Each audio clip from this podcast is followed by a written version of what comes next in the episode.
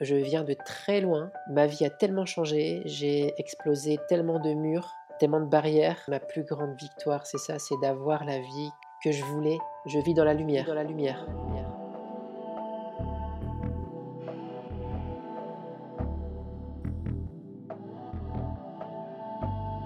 Kim, bienvenue sur le podcast Cœur fier. Merci. Tout d'abord, merci d'avoir accepté mon invitation et merci de nous faire part sur Cœur fier de ton expérience. Est-ce que tu peux te présenter? Merci à toi, ça me fait plaisir. Alors oui, je m'appelle Kim, j'ai 36 ans, euh, je suis une femme trans, donc euh, hormonée depuis deux ans. Euh, je suis née en France et mes parents sont originaires d'Algérie. Ok, super. Et ton pronom du coup? Elle, féminin.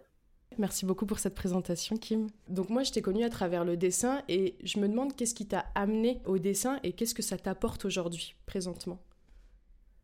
Alors, je dessine depuis euh, mon enfance, en fait. J'adore dessiner, j'adore le dessin. Et en fait, mon dessin a évolué au fur et à mesure du temps. Euh, au début, c'était euh, juste, je recopiais tout simplement les héros de dessins animés, tu vois, genre Homer Simpson, Bart Simpson, des, choses simples à dessiner, tu vois. Et, petit à petit, en fait, j'ai fait avec une culture artistique, je voyais des, images et au fur et à mesure des expositions que je faisais, des choses que je voyais, des films, etc. Ça a ouvert un peu, on va dire, ma culture artistique et mon imagination. Et ça a donné lieu à un univers qui n'arrête pas d'évoluer et qui est qui a encore évolué avec ma transition et ma nouvelle vie. Oui, et d'ailleurs, tu as vraiment ta patte. Moi, je, trouve que c'est assez ouf, euh, tes dessins, et je mettrai en description euh, ton lien, que ça a vraiment le mérite euh, d'être vu et d'être partagé, parce que c'est vraiment très, très, très joli ce que tu fais. Merci, merci. C'est gentil, ça me touche. Et d'ailleurs, tu utilises quoi comme médium? Alors, un peu de tout. De l'encre, des crayons, des feutres, de la peinture, du Posca. J'utilise vraiment tout, toutes les techniques possibles pour, pour avoir un résultat, le résultat que, que, que, je voudrais en fait. Je me cantonne pas à une seule technique, je... c'est plutôt large. D'accord, trop bien. Du coup, Kim, moi, ce que je voudrais savoir, c'est par rapport au dessin. Enfin, je vois que c'est vraiment un univers dans lequel tu te retrouves qui, est emprunt à ton image, qui est emprunt à, ce que tu as à l'intérieur de toi, quoi, qui vibre. Présentement, qu'est-ce que ça t'apporte, tu vois? Est-ce que c'est ton cocon, tu vois? Oui, alors euh, le dessin, ça m'apporte beaucoup parce que ça me permet de m'exprimer. Euh, c'est une sorte de thérapie, un peu comme, euh, comme l'écriture, en fait, toute forme d'art ou comme la musique. On s'exprime à travers un art, on propose à quelqu'un ce qu'on a à l'intérieur de nous et pour moi, c'est le dessin. J'ai de la chance d'avoir le dessin quand même. Donc, c'est mon imaginaire et c'est mon monde qui est visible à travers mes dessins. Si ça, c'est ton monde, je trouve que c'est absolument magnifique, ton monde. Enfin, vraiment, genre, je, trouve, je trouve ça trop génial. Enfin, tes dessins sont vraiment magnifiques. Merci. Je sais que c'est pas encore tout à fait... Enfin, je sais que je peux encore donner, je peux... Je suis pas... Je peux encore progresser, etc. Et peut-être que, je, que, que c'est sans limite, en vérité je pense qu'il y aura, il y aura, il y aura jamais de limite. Mais ouais, il faut, il faut que je pratique encore pour, euh, pour voir euh, jusqu'où je peux aller dans cet univers. Ouais, et, du coup, cette discipline, elle te permet de te recentrer aujourd'hui, genre dans la personne que tu représentes, dans la société? Peut-être. Ouais, il y a peut-être, euh, il y a peut-être de ça, mais je sais que, en tout cas, à chaque période de ma vie, mon style change. Ah, c'est marrant ça. Ah, mon style change et les, les sujets, euh, on voit très bien dans mes derniers dessins, c'est ça va encore plus loin dans l'imaginaire. Il y a un petit peu d'ésotérisme, un peu de, spiritualité. Euh, voilà, c'est ça fait partie de, ma vie actuelle. Mmh. Maintenant, je, prends une pause parce que mon dernier dessin, j'ai mis beaucoup, beaucoup, beaucoup d'énergie dedans et ça m'a permis d'extérioriser beaucoup de choses. Et maintenant, je, je ressens plus le besoin de m'exprimer comme je l'ai fait dans mes derniers dessins. Ça va revenir, mais voilà, pour l'instant, l'inspiration dort un petit peu, on va dire. C'est génial, mais je crois que justement, ton, ton, ton, dernier dessin là que j'ai vu, c'est le portrait avec une dominance de couleur bleue.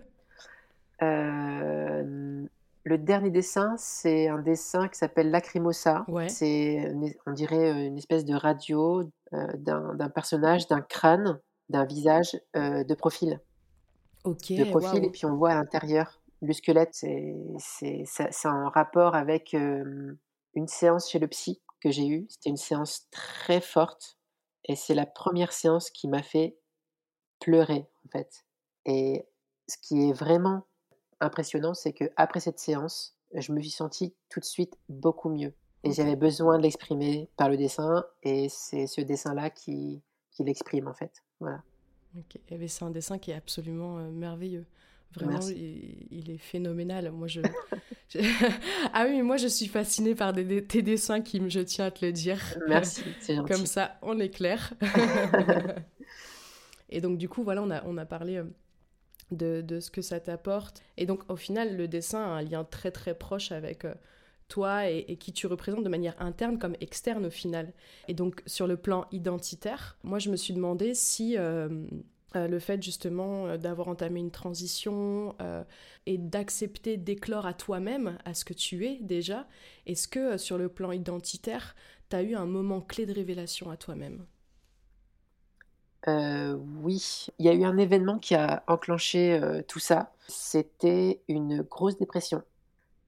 Voilà, donc c'est quelque chose que enfin, c'est ma transidentité a été refoulée, depuis depuis toujours et là, avec une très, très grosse dépression, j'ai même dû arrêter de travailler, ça allait pas, du tout, du tout, du tout, je faisais plus rien. Là, je me suis dit: «Mais il faut il faut que je me réveille.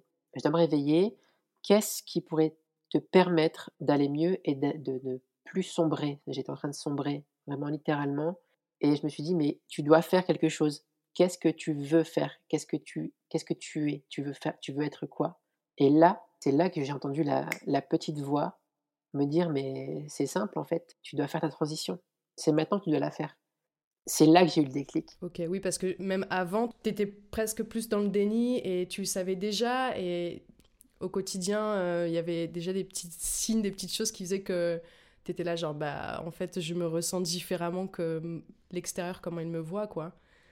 Oui, j'ai toujours su, en fait. J'ai toujours su qu'il y avait quelque chose, que j'étais pas tout à fait à ma place, que je vivais pas exactement la vie que que j'avais toujours voulu avoir. Ensuite, j'ai pu découvrir ce que c'était la transidentité, mais un petit peu tard, vers, heu, 30 ans et c'est à voilà, à 34 ans vraiment que que je me suis décidée à à le faire.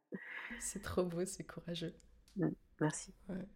Parce que enfin, pourquoi je je dis: «C'est courageux» aussi? C'est dans le sens où, heu, moi, je connais un peu ton histoire et heu, je sais que, heu, tu es maman de 2 enfants Mmh mh, c'est ça. et je trouve super, heu, intéressant et important, de partager aussi ça sur comment, heu, tu as parlé à tes enfants de ta transidentité, du fait qu'il y allait avoir potentiellement aussi des changements, que tu vois? Comment tu tu as apporté et amené ce sujet-là et comment elles ont réagi? Mmh. Alors, j'ai eu la chance d'être toujours avec mon ex-épouse à ce moment-là. Donc elle était là, elle a toujours été là pour moi, elle a été là aussi pour mes 2 enfants et heureusement qu'elle était là parce que ça a été un pilier, pour ça, pour la communication. Parce que j'étais partagée entre je bouillonnais et j'étais très pressée parce que je suis une personne assez impatiente et je voulais aller très vite. Je sentais que la transition, c'était ça qu'il fallait faire. J'étais sûre de moi, j'étais excitée à l'idée de de foncer vers une nouvelle vie et en même temps, il y avait mes enfants et je devais pas trop les bousculer. Donc mon ex-femme était là pour temporiser tout ça, parler aux enfants, prendre le temps de leur expliquer et cetera et c'est quelque chose peut-être que j'ai un peu négligé, Mmh mh. heu, donc heureusement qu'elle, elle était là à ce moment-là. OK, ouais, donc heu, il y a eu ce soutien aussi, extérieur qui a été présent et qui a permis vraiment de bah, au final, ouais, de d'expliquer cette transition et de la Voilà, vivre, de mettre heu des mots dans des mots sur, heu, sur, sur tout ça et et c'est pas évident, alors j'ai un j'ai un petit garçon, lui, il avait 5 ans quand j'ai commencé, donc il a plus trop de souvenirs de la personne que j'étais avant. Pour lui, c'est naturel, ça coule de source, en fait. Mais c'est vrai que ma grande fille, elle a elle avait 9 ans, elle a des elle a encore des souvenirs, donc c'était un peu plus compliqué pour elle parce que de comprendre que, elle verra plus son papa, mais qu'elle va connaître une autre personne, nouvelle personne qui est toujours parent, en fait et je sais pas si on peut appeler ça un deuil peut-être, je sais pas, mais en tout cas, c'est très compliqué même pour les adultes parfois de comprendre. Les adultes parfois bug, ne comprennent pas ce qui se passe. Et alors pour une enfant, c'est ça doit être, mmh, quelque chose de de très perturbant. Mmh. Mais ça va, là maintenant ça va beaucoup mieux, Ouais. on en discute, elle se renseigne, elle est très ouverte, très bienveillante envers moi. Mmh et je suis aussi une ado, j'ai que 2 ans en fait. Et ce qui est marrant, tu vois, c'est c'est trop marrant parce que j'ai l'impression de vivre ce qu'elle vit aussi, tu vois? Elle est en train de grandir, elle est en train de de devenir une ado avec les hormones et tout ça et moi aussi, en fait et j'ai l'impression qu'on évolue toutes les 2 et et nos rapports ont vraiment changé par rapport à ça. Mais, heu, on s'éclate, vraiment on s'éclate à 3 et on on est soudés et maintenant j'ai pris conscience de ça, que c'était vraiment important. Je suis plus présente maintenant pour eux, alors qu'avant c'est vrai que je pensais beaucoup à moi, à vivre ma nouvelle vie, à en profiter un maximum. Mais maintenant j'ai pris conscience que j'avais 2 enfants, de beaux enfants magnifiques et qu'il fallait en prendre soin, tu vois? Et maintenant je suis vraiment très présente et on est vraiment une famille, voilà. OK, c'est magnifique et heu, est-ce que tu aurais des anecdotes liées à ces sujets avec tes enfants, avec tes petits trésors? Oui, oui, beaucoup, beaucoup, on est très complices. Heu, par exemple, hem, récemment, on est allé voir l'agent immobilier qui nous avait vendu la maison à mon ex-épouse et à moi. D'accord? Donc il nous avait vendu une maison. Moi, j'avais acheté une maison, heu, j'avais commencé à acheter une maison avec ma avec ma femme, donc j'étais en tant qu'homme. Il nous connaît, il nous avait vus, on a signé le contrat et cetera et donc, je me suis séparée, j'ai déménagé et heu, je cherche un nouvel appart maintenant. Et heu, avec, les enfants, ça fait, je sais pas, ça fait 4 ans peut-être que j'avais pas vu cet homme. Mmh Je rentre dans l'agence, il me reçoit, je lui ai dit qu'on se connaissait et il m'a dit: «Ah non, non, je je vous connais pas, on s'est jamais vu. Je lui ai dit: «Si, si, heu, on a acheté une maison, hem, à tel, tel emplacement et cetera». Il me dit: «Ah oui, c'est ah oui, d'accord, je me souviens de vous, c'était votre, heu, vous le couple d'étudiants, tout ça, oui, je me souviens». Je lui dis: «Voilà, c'est ça» et là, il me dit: «Et alors, votre mari, c'est lui qui a gardé la maison finalement?»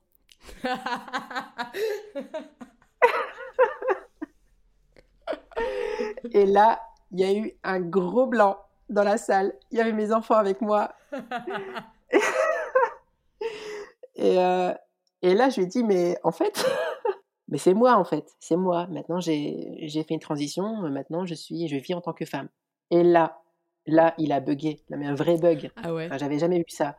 Il il savait pas quoi dire, il, et voilà, c'était le vide dans ses yeux. Il m'a dit: «Excusez-moi». Il est sorti de la pièce, reprendre ses esprits. Je sais pas, ça a duré au moins 5 minutes. Avec les enfants, on a fait: «Oh là là, qu'est-ce qui se passe?»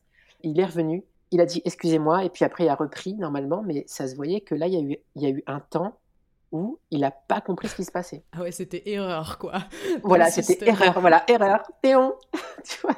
Waouh! Dans son cerveau, c'est ça et avec mes enfants, on a beaucoup ri et il enfin voilà, il se passe que des choses comme ça et c'est voilà, c'est c'est notre vie, elle est comme ça. Après vous en avez rigolé donc c'est Ah mais oui, on en rigole tout le temps. Donc voilà une une des anecdotes, hem, de de ce qui se passe en ce moment. Pour revenir à ta transition, tu as expliqué que pendant ta transition, tu as quand même eu euh, le Oui. soutien de ton ex-compagne, qui a été présente, qui a été présente Mmh. également pour les enfants.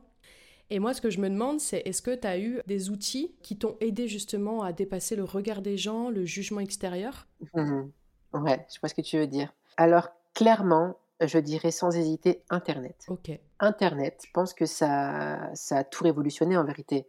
Si j'avais vécu dans un monde sans internet, je pense pas que j'aurais su que la transidentité existait, tu vois? Ouais.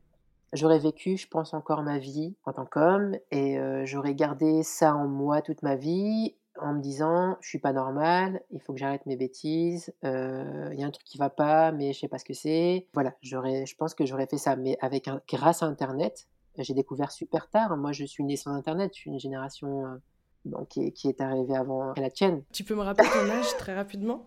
36! 36. Voilà, 36 ans, donc ça n'existait pas internet. Il y avait Mini Minitel, c'était enfin voilà, c'était vraiment Mmh. les les tout débuts et c'est seulement vers, heu, vers 30 ans que j'ai découvert que si, ça existait. J'étais pas la la seule dans ce cas. Ça m'a donné de la force. Il y a des personnes qui ont qui font des vidéos de tu sais, avant, après la transition, des choses hallucinantes, heu et je me suis dit: «Waouh! En fait, c'est surnaturel, mais on on maintenant on peut faire ça. On a la capacité. Maintenant, on vit dans un monde où c'est possible, c'est faisable. Et ça m'a vraiment, vraiment, vraiment aidé à trouver plein de ressources aussi. Mmh. Mais j'ai envie de dire, euh, c'est surnaturel, mais est-ce que euh, c'est pas, est-ce que ce serait pas justement revenir à un certain naturel, tu vois? C'est la question que je me pose réellement. C'est est-ce qu'on s'est pas éloigné de quelque chose euh, qui fait qu'aujourd'hui, on pourrait dire waouh, c'est surnaturel parce que oui, toi, tu étais dans, dans, cette découverte et cette acceptation de ton ressenti qui t'était intime et propre à toi, tu vois. Mais c'est vrai que il y a un peu ce truc pour les oreilles qui sont pas averties en tant que surnaturel, tu sais, ça peut faire un peu genre hors norme et tout, mais... Ok, ici j'utilise le mot hors norme. Je pense qu'on est tous d'accord en tant que personnes concernées pour dire que hors norme n'est pas forcément le terme approprié. Personnellement, je suis fière d'être hors des normes, hors normes. Ce que je vais expliquer ici, c'est le fait d'être pour des personnes qui ne sont pas concernées, pour des oreilles qui ne sont pas averties, des esprits qui ne sont pas ouvert sur ces points-là. Être le spécimen, comme un zoo en fait, ce truc de on est comme dans un zoo et il y a des personnes qui viennent euh, nous regarder, nous épier pour voir comment euh, le spécimen que nous sommes fonctionne. Personnellement, moi je dirais que je suis fière d'être hors des normes. Je pense que c'est merveilleux, c'est un trésor que nous avons là. Et je vous laisse avec la suite de l'interview. Tu vois ce que je veux dire? Ouais, je vois ce que tu veux dire. Mais c'est vraiment ce que j'ai ressenti quand j'ai su. Enfin, je pense que tout, tout le monde, même, même les personnes qui maintenant qui sont à l'aise avec la transidentité, qui sont même les personnes trans eux-mêmes, en fait, mm. euh, la première fois qu'ils ont su ça ou qu'ils ont, qui, ont vu ça, je pense que c'était c'était un petit peu waouh quoi. C'est mm, mm c'est dingue. Après, oui, c'est vrai que moi, à contrario, euh, moi, je transitionne, mais euh, sans forcément avoir recours euh, au médical, à l'hormonothérapie par exemple. Et oui, après, même si j'ai pas recours au médical, il y a quand même eu ce moment de découverte de oh mais en fait c'est possible comment je me ressens? Genre je suis pas bizarre je suis pas fou mmh. je suis pas tu vois genre ça. ok en fait ok ça existe et je suis pas solo tu vois et c'est vrai que oui, clairement, ouais, je suis partie me renseigner, des articles, et tout ça. Donc, sur certains points, j'ai pu trouver des réponses. Et euh, sur d'autres points, j'ai pas trouvé de réponse ou de manière très éparpillée, ce qui mène vraiment à créer cœur fier d'ailleurs, sur le principe de. Il y a des sujets qui sont assez tabous de par la culture dans laquelle j'ai grandi, que tu connais aussi, parce que oh tu es d'origine euh, algérienne. C'est ça. Et c'est vrai qu'il y a des choses qui sont hyper mises sous silence. Et donc voilà, je cherchais euh, des réponses, j'en ai trouvé des réponses euh, principales. Mais c'est vrai que ouais, il y avait ce truc-là aussi qui était euh, ok. Aujourd'hui, moi, je transitionne, mais sans hormonothérapie, sans recours médical. Et c'est d'ailleurs, je tiens à le notifier aussi, c'est aussi important pour les baby trans ou les, les baby personnes qui éclosent à elles-mêmes et à eux-mêmes de préciser que rien n'est obligatoire. En fait, c'est comment on se ressent moi personnellement, je ressens que, en tout cas pour le moment, et je me sens bien comme ça, j'ai pas forcément besoin euh, du recours médical, de chirurgie de réassignation sexuelle ou, euh, ou d'hormonothérapie, tu vois. Donc, tu euh, fais bien de le rappeler. C'est super important, je pense, de le rappeler et que aussi chaque personne trans ou qui se considère dans le spectre de la transidentité est tout à fait légitime de vivre sa transidentité est tout autant légitime qu'une autre personne qui, euh, qui prend des hormones, par exemple. Bien sûr, bien sûr. Oui, Donc, je suis d'accord. Sous aucun prétexte, on peut remettre en question euh, une personne qui, euh, qui transitionne, que ce soit avec le recours médical ou pas, ou avec le changement d'état civil ou pas. C'est ok, chaque chose est ok, et selon la personne, comment elle se ressent, son ressenti qui lui est propre et intime. Voilà, il n'y a pas de schéma pareil en fait. C'est vrai, je suis d'accord avec toi et justement pour rebondir à ce que tu disais et par rapport à Internet aussi, au début, quand tu tombes sur ce genre de vidéos qui font voilà des millions de vues, euh, c'est toujours euh, ça passe d'un mec super baraqué, super fit et tout ça à la meuf bombasse, euh, super féminine, etc. ou l'inverse et ça peut engendrer des dérives, c'est dans la tête des gens d'avoir un super passing à 100%. Passing, ça veut dire passer aux yeux de la société dans un genre par exemple, quelqu'un qui transitionne vers la femme voudra euh, passer en tant que femme, mais à 100%, sans qu'on puisse déceler que ce soit une personne trans. Avec l'extérieur, avec la société, ouais. Voilà, c'est ça, exactement. Et en fait, au début, c'est vrai que quand j'ai commencé la transition, je voulais avoir un perfect passing, un passing parfait. Mais c'est aussi grâce à Internet que j'ai modifié cette vision-là et que j'ai découvert le monde des non-binaires aussi, tu sais, des personnes qui sont elles-mêmes, qui n'ont pas besoin d'exister par rapport à un genre, tu vois. Et euh, mm, mm. Au final, par définition, non-binaire, c'est le fait de ne pas se ressentir dans un des deux genres binaires de la société, donc soit femme ou soit homme. Soit se ressentir à travers ces deux pôles, ou soit pas du tout et s'extraire comme tu dis ça. au final. Exactement. Et ça m'a beaucoup aidé. Ouais. À quel degré ça t'a aidé Enfin, tu vois? En fait, je m'étais extraite de la case homme avec tout ce qu'il y avait de nocif euh, parce que bon, j'ai grandi dans les années 80-90 avec euh, toute la culture euh, cinématographique, des médias, du patriarcat, du sexisme et du machisme. c'est quelque chose, c'est vrai, que, qui m'a atteint, tu vois. Et je pense que quand tu es dedans et quand t'as pas les ressources, quand t'as pas les infos, tu es dedans malgré toi, en fait. J'étais dedans. Donc j'étais dans cette case-là. Et en fait, ce que, ce que je faisais, je faisais exactement la même erreur. Je voulais m'extraire de cette case-là pour aller dans la case femme. Et mais dans la, la case femme, dans ce monde. Ouais. Comment? Peut-être stéréotypé, les cases un peu stéréotypées. Voilà, c'est ça. Euh. Dans, dans, ce monde qui n'est pas sain, je trouve, tu mm. vois, c'est pas équilibré. Et voilà, je, je voulais vraiment m'extraire d'une case pour être dans une autre case. Et la non-binarité, ça m'a permis de dire, mais arrête, là, t'es pas toi-même. Tu as des comportements euh, super féminins, euh, tu vas trop loin dans ta féminisation alors que c'est pas toi. Tu, tu, joues un rôle, tout ça pour gommer tes côtés masculins. Alors que maintenant, j'accepte les deux côtés et, je les vis bien, tu vois. Mm, mm. C'est plus dans ce sens. On peut dire aussi ce côté euh, féminin-masculin, on peut notifier aussi que ça reste une conception tu sais, d'une conception sociale, de se dire que, bah, en fait, euh, si euh, je vais parler avec les mains, si je vais parler, par exemple, ça va être dit de, des manières féminines, si euh, je vais, je sais pas, je vais avancer les épaules, etc., ou je vais parler avec une voix qui prend plus de place, bah, ça va être plus masculin, etc. Donc ça reste aussi ouais, ces, ces conceptions-là, mais qui parfois peuvent nous faire défaut, mais qui peuvent aussi bah, nous envoyer des signaux, comme tu dis, par rapport à ton expérience. C'est ça. Et je pense que même si on essaye de s'extraire de ça, on, on peut toujours évoluer, mais je ne sais pas si on peut vraiment euh, se libérer entièrement de tout ça, en fait. Mmh. Mmh, mmh. Donc on fait, on fait ce qu'on peut, voilà. c'est un parcours. En vrai, c'est une découverte de soi. C'est un cheminement, c'est un parcours. Et, et c'est aussi euh, intéressant d'expérimenter plusieurs pôles, tu vois, pas de manière binaire, mais euh, de multiples pôles. Et puis, on, voit ce qui, euh, ce qui est emprunt à nous, à comment on se ressent ou pas. Et ça nous permet d'autant plus de s'assumer, de s'accepter et d'y aller, quoi. Oui, c'est ça, exactement. Pour revenir justement euh, au fait de, de, la dite norme, masculin, féminin, etc., est-ce que euh, tu as eu des jugements ou des critiques euh, dont tu te souviens, mais qui aujourd'hui font ta force? Oui, alors, et puis on va rester, c'est bien parce qu'on va rester dans le thème. Quand j'ai commencé à transitionner, la première année, j'avais clairement pas un passing acceptable, entre guillemets, pas acceptable, mais je veux dire, aux yeux des personnes binaires, qui sont quand même la majorité des, personnes, euh, qui ne sont pas habituées euh, au terme de non-binarité, etc. Et parfois, dans la rue, on se demandait si j'étais un homme ou une femme, tu vois. Et euh, je, le, ressentais, et parfois je voyais des gens en train de parler entre eux. Eh, t'as vu à côté, c'est un homme, c'est une femme, c'est quoi? On comprend pas, machin et tout. Tu vois? Et ça, ça me faisait mal au cœur. Ça me faisait vraiment mal au cœur.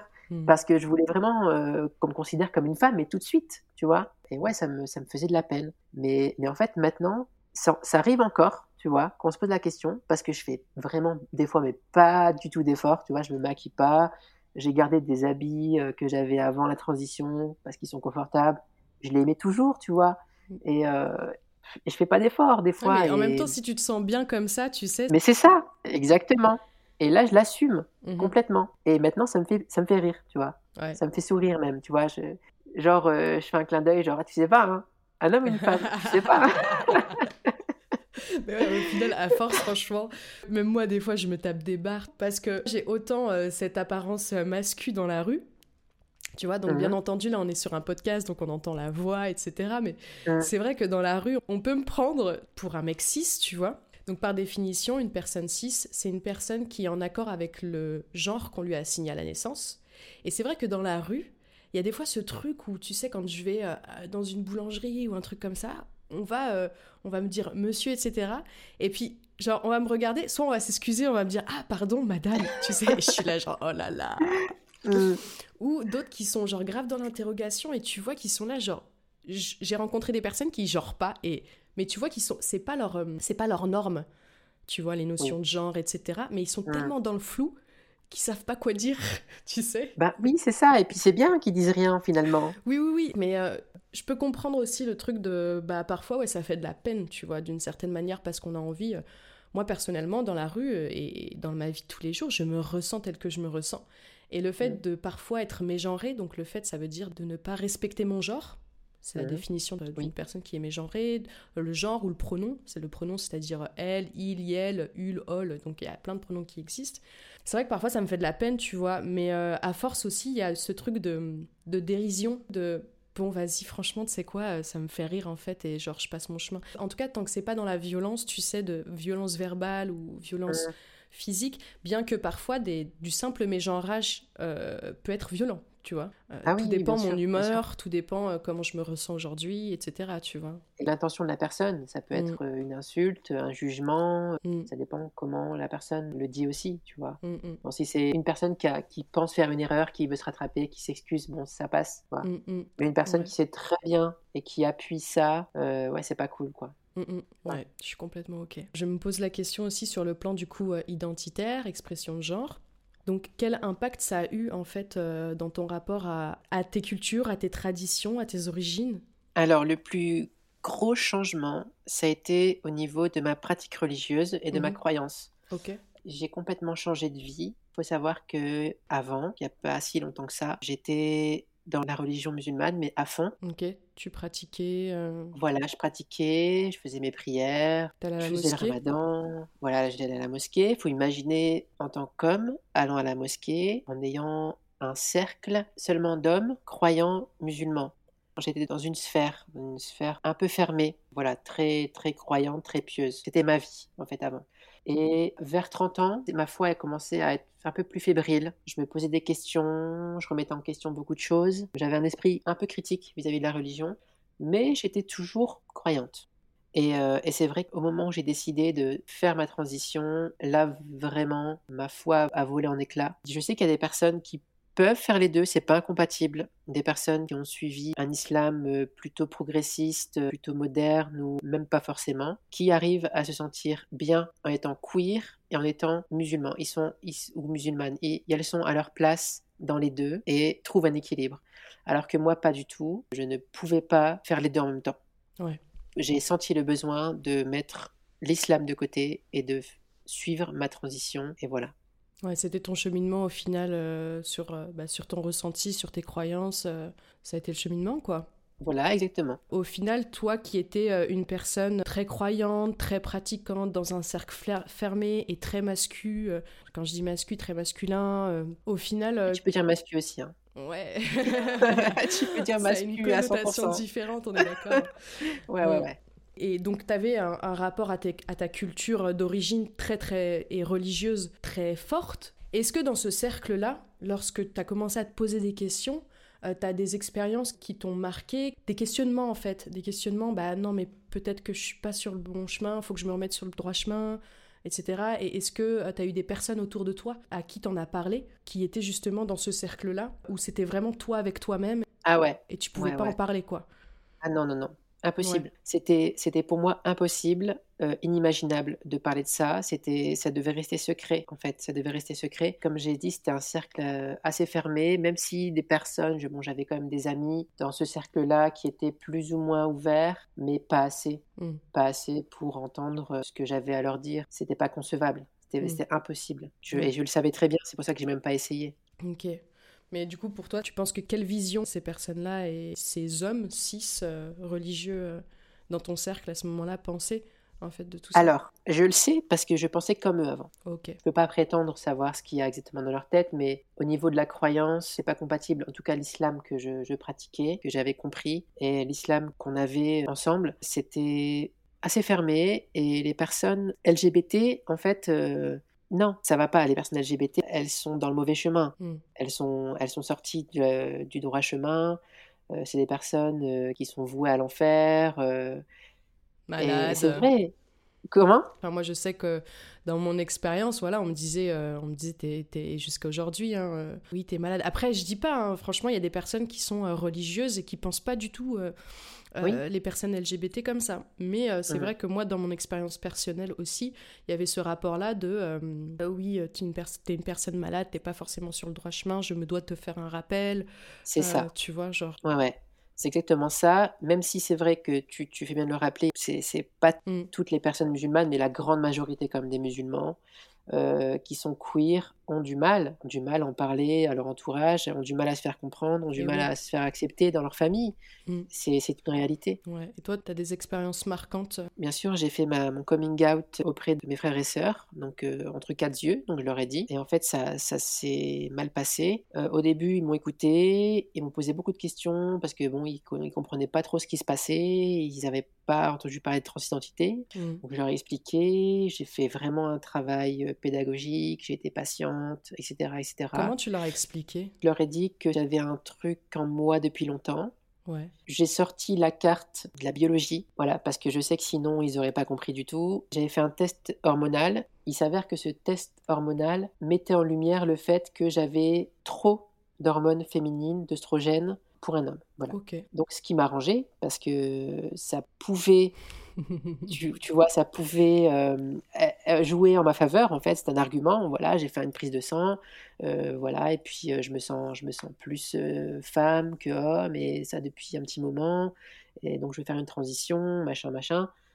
Il me posait des questions, il me posait des questions, beaucoup de questions, un peu liées, un peu qui n'avaient rien à voir à ma sexualité. par exemple, ah d'accord, ah oui, ah oui, et, donc, mais, mais rassure-moi, tu vas pas coucher avec des hommes au moins. Waouh. Donc voilà, ouais, c'était un peu le niveau. C'était un peu le niveau, euh, donc niveau zéro, tu vois. C'est vraiment. Mmh. Euh, avec ma famille, c'est très très compliqué. Donc ils m'ont quand même écouté, ils m'ont quand même signifié que ce que je faisais, ça se faisait pas, que j'aurais quand même pu leur demander leur euh, autorisation. Waouh. Voilà, avant de, de, me lancer comme ça. mais je sais ce qui se passe, en fait, ils ont plus peur de la honte. Tu sais, la honte qu'il va avoir sur la famille parce qu'ils ont une sœur trans et que ça se fait vraiment pas. Et en fait, ils ont plus peur de ça plutôt que l'inquiétude pour moi. C'était pas ça, ils m'ont pas accompagné. C'est un petit peu ce que, ce que je reproche un petit peu à ma famille, mais, mais bon, c'est comme ça. Là, t'expliques sur le plan euh, des on-dit, sur ce que va penser en fait euh, les autres, sur la réputation de la famille, le regard d'autrui, sur vous, etc. Et euh, sur le plan religieux, est-ce qu'il y a eu un, un discours lié à la religion?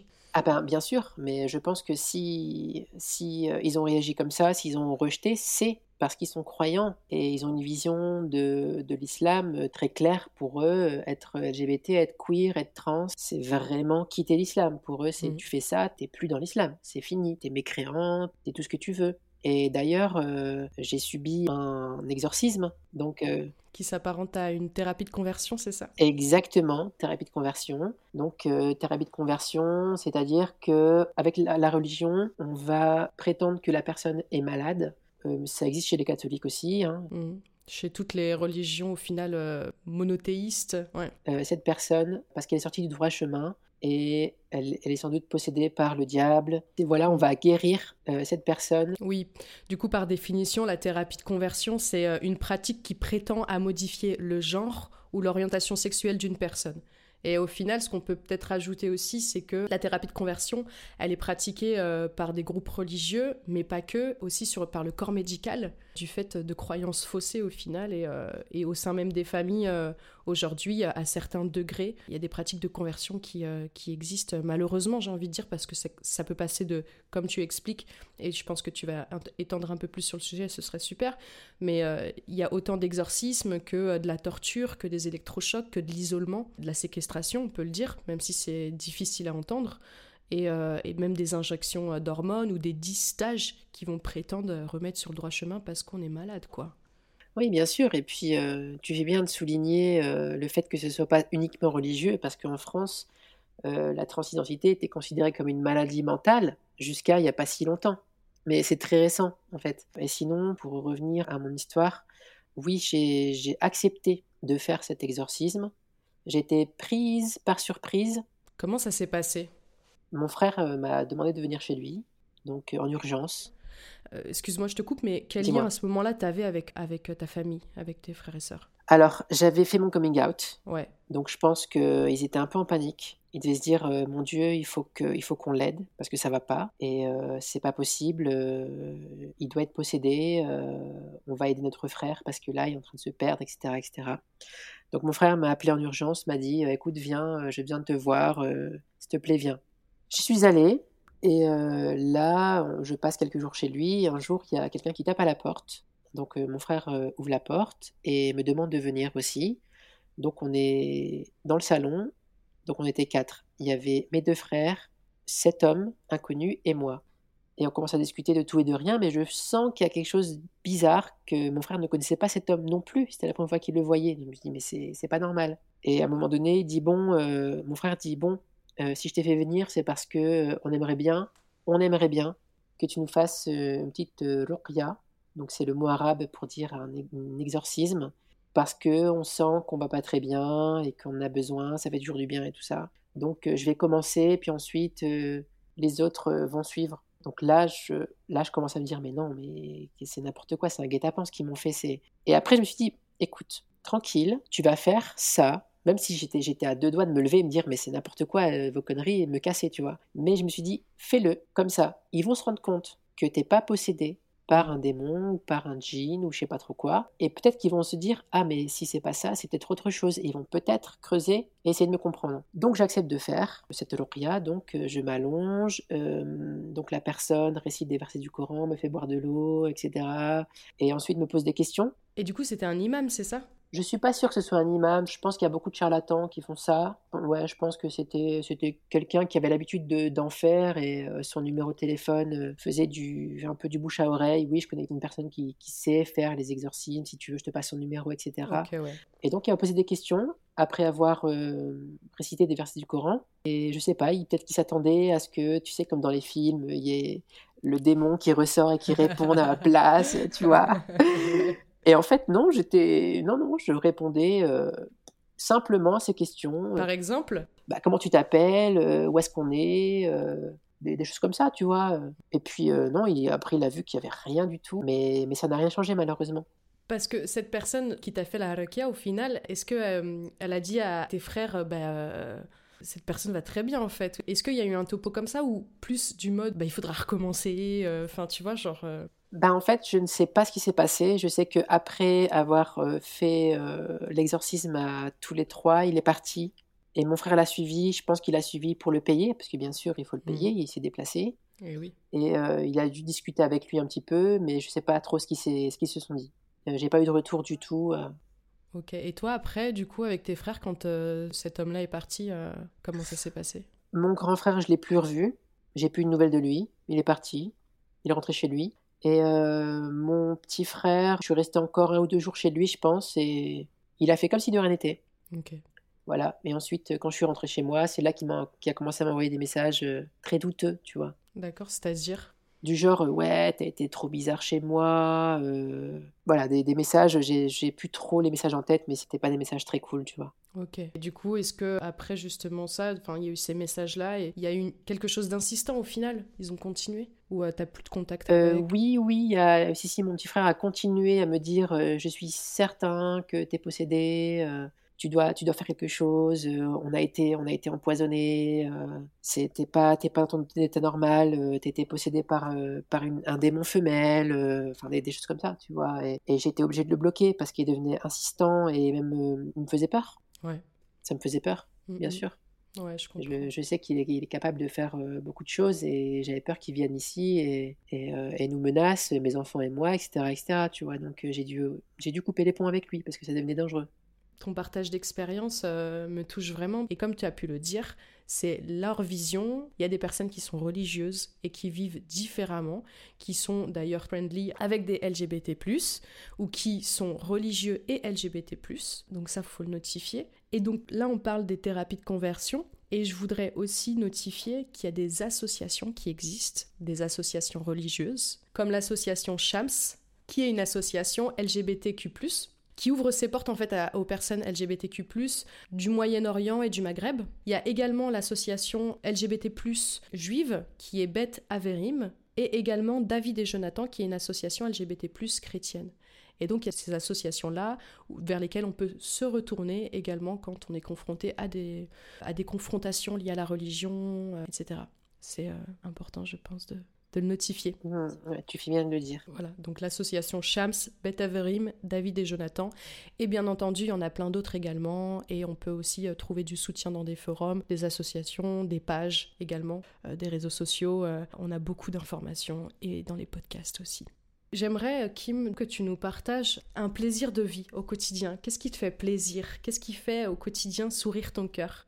Alors déjà, euh, je suis très très très reconnaissante d'avoir la vie que j'ai et tous les matins je me lève avec cette conscience-là, vraiment. Enfin, je vis ma vie, je vis la vie que j'ai toujours voulu avoir et ça c'est un bonus phénoménal, c'est fabuleux. Et bien sûr mes enfants, donc mes deux enfants, euh, heureusement qu'ils sont là. C'est des personnes qui m'aimeront, quoi qu'il arrive, quoi qu'il se passe dans ma vie, ils seront toujours là. Et ça, j'en suis reconnaissante aussi. C'est merveilleux. Merci pour ce partage. On arrive à la partie qu'est-ce que t'évoques cette phrase ou ce mot? Donc le principe, ça va être que je vais te dire euh, des mots ou une phrase et tu vas me dire que ce que ça t'évoque. C'est OK? Allez.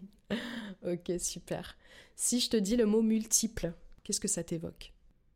Tout de suite, euh, par rapport à, mon vécu, je dirais que on peut vivre une multitude, euh, multitude d'expériences. On peut vivre plusieurs vies dans une vie. Ça me fait penser à un truc, c'est de donner à la vie, à des gens, euh, sans rien attendre, et de recevoir cette chose, mais multipliée. Tu donnes un peu de toi et t'en reçois vraiment beaucoup en retour. C'est, ça m'évoque ça parce que c'est ce qui m'arrive, donc c'est je le vis. super. Voilà. Donc si je te dis le mot boussole, qu'est-ce que ça t'évoque?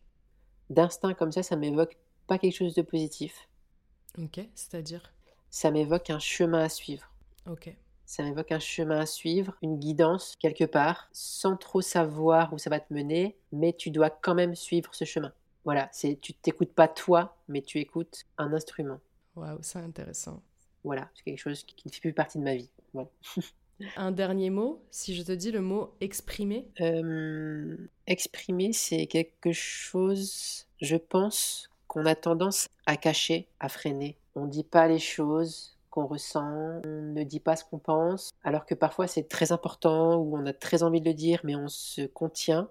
Et euh, c'est quelque chose qui est pour moi dur à faire, mais qui peut, qui peut faire en sorte qu'on aille vraiment mieux. Il faut vraiment qu'on apprenne à s'exprimer, à laisser tout simplement nos émotions ressortir, que ce soit par euh, la parole ou par euh, son comportement ou par son art, ou d'aller voir un psy, tout simplement. C'est important aussi. Voilà, c'est pour moi, c'est essentiel à sa santé mentale. Oui, et d'ailleurs, c'est super important de notifier que on a la santé physique, mais on peut la considérer comme un symbole par rapport à la santé mentale qui est tout autant importante, quoi, clairement. Exactement. Mm. C'est lié. La dernière question, je voudrais euh, que tu nous partages une victoire importante pour toi. Tu vois, quand j'ai dit euh, que tous les matins, euh, je me lève en ayant conscience que, que ma vie a changé, ben c'est ça en fait, c'est ma plus grande victoire, c'est ça, c'est d'avoir la vie que je voulais. Et je, je sais, je suis consciente aussi que c'est rare. Il n'y a pas beaucoup de monde qui peuvent dire ça, mais moi je peux le dire. Je viens de très loin, ma vie a tellement changé, j'ai explosé tellement de murs,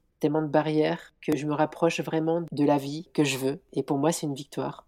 Voilà. Il y a des moments difficiles, il y a eu des coupures, il y a eu des descentes aux enfers, mais vraiment. Mais au final, je regrette rien et je sais que je vis dans la lumière maintenant. T'es heureuse Ah oui, je suis heureuse, très heureuse. Magnifique. Pour euh, finir cet épisode de Cœur Fier, d'ailleurs, tu ouvres ce cheminement et, et ce chemin à d'autres épisodes qui vont suivre, et merci beaucoup, gratitude à toi. Et si tu as un message que tu aimerais euh, partager aux auditorices, Qu'est-ce que ça serait? Euh, Déjà, je suis très fière et honorée d'ouvrir cette série. Et merci à toi d'ailleurs. Avec grand plaisir. Et euh, la, chose que je voudrais dire simplement, c'est très bateau, mais c'est efficace et c'est la vérité. Il faut juste suivre son cœur. Écouter plus son cœur. Pas trop réfléchir. Si t'as un truc qui tient à cœur, si tu veux dire quelque chose à quelqu'un, si tu veux vivre, enfin, vis passionnément. On est là pour ça, on n'a qu'une vie, personne ne va la vivre à ta place prends-la et vis-la. C'est tout ce que j'ai à dire. C'est magnifique. Merci beaucoup, Kim. Mais je t'en prie, merci à toi. Avec grand plaisir.